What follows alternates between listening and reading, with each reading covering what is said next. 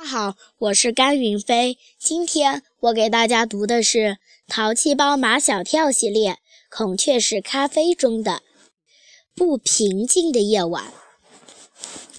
周末下午，马小跳将唐飞、张达和毛超约到那个豪华厕所的小树林里。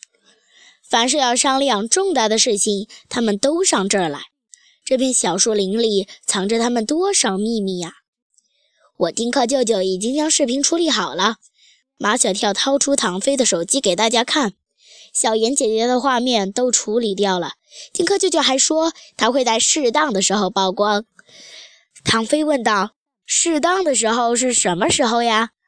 小妍姐姐和蓝孔雀成功逃出后，怎么可能呀？毛超夸张的叫道：“如果只是小妍姐姐，那没问题。”可是还有蓝孔雀，它不是鸡，也不是鸭，很容易被人发现的。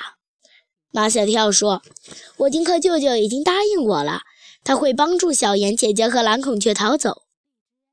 什么时候行动？就在今天晚上。”马小跳做了一个手势，唐飞、张达和毛超都把耳朵凑到马小跳的嘴边。晚上八点。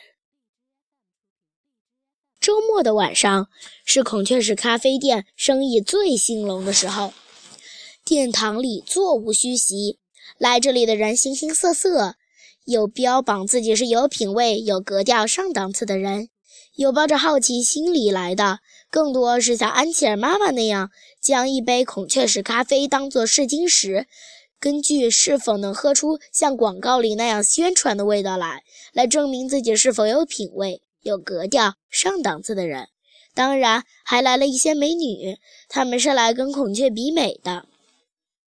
形形色色的人端着精致讲究的咖啡杯，闻着从咖啡杯里飘出来淡淡的屎味儿，装作沉醉其中的样子。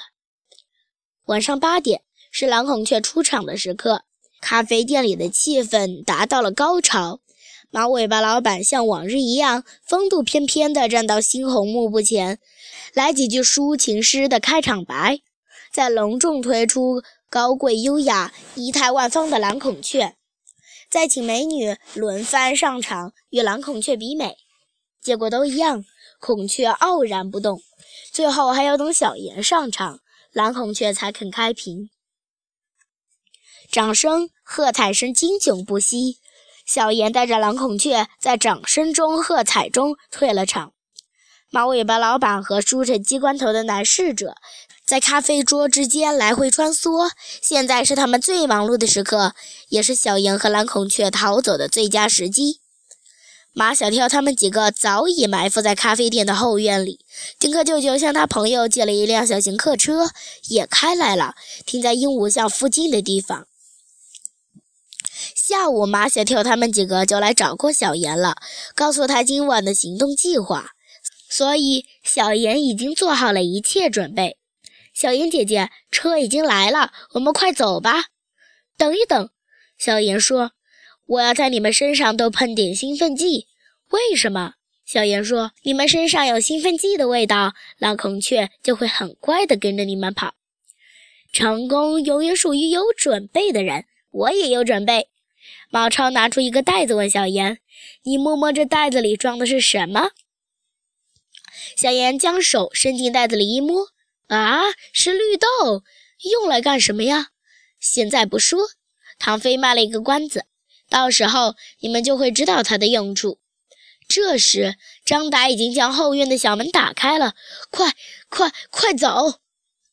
小妍听说张达跑得最快，便在他的背后也喷了兴奋剂，这样蓝孔雀就会紧跟着他，养护小妍和蓝孔雀逃走。马小跳已经做好了部署，张达冲锋在前，带领蓝孔雀和小妍奔向了丁克舅舅开的小客车。马小跳机智，毛超灵活，他俩在小妍和蓝孔雀的左右，负责保护他们。唐飞跑不快，但但他见多识广，临危不乱，所以派他断后。张达带领蓝孔雀和一行人刚离开，就有梳鸡冠头的男侍者来叫小妍。有重要的客人来，老板叫你带蓝孔雀上场。为了拖延时间，唐飞大摇大摆地迎上去了。等一会儿，你谁呀？书记官头的男侍者瞪着唐飞，嘴里像发连珠炮。你怎么在这里？小严呢？蓝孔雀呢？唐飞笑嘻嘻地看着他。你想知道吗？你真的想知道吗？废什么话，快说！唐飞还是笑嘻嘻的。我不告诉你。书记官头的男侍者一把揪住唐飞，一边大喊着叫着：“快来人呀！蓝孔雀不见了，小严也不见了！”几个人高马大的保安冲了过来，他们一看院门大开，知道蓝孔雀和小严已经逃走了，快追！原来以为张大跑得很快，蓝孔雀跟着他也跑得快。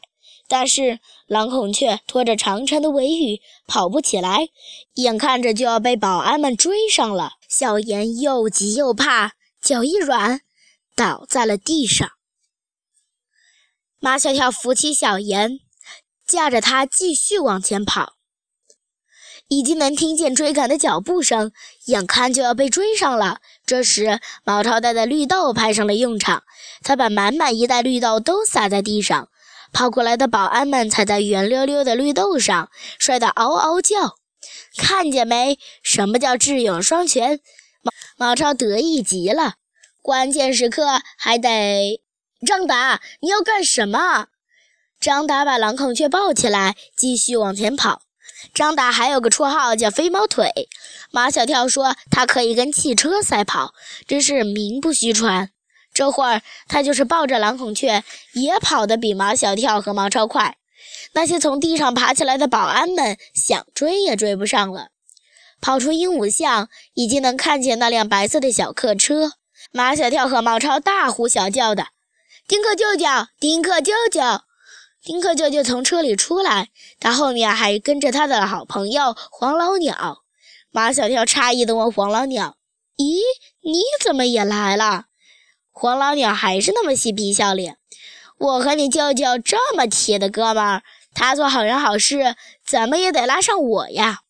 快上车吧，丁克舅舅对小严说：“我们连夜把你和蓝孔雀送回去。”小严与丁克舅舅、黄老鸟素不相识，他们这样帮他帮蓝孔雀，把小严感动的给丁克舅舅鞠躬，又给黄老鸟鞠躬：“谢谢，谢谢，不客气。”丁克舅舅说：“马小跳的事就是我的事。”黄老鸟也说：“不客气，丁克的事就是我的事。”小严依依不舍地和马小跳、张达和毛超告别，他和他们一一拥抱，含着眼泪对他们说：“我永远不会忘记你们。”小严第二次拥抱了马小跳，他说：“这个拥抱是给那个胖乎乎的男孩。”马小跳知道他说的是唐飞。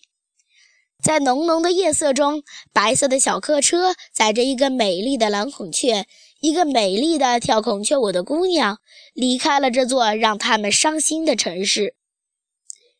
谢谢大家。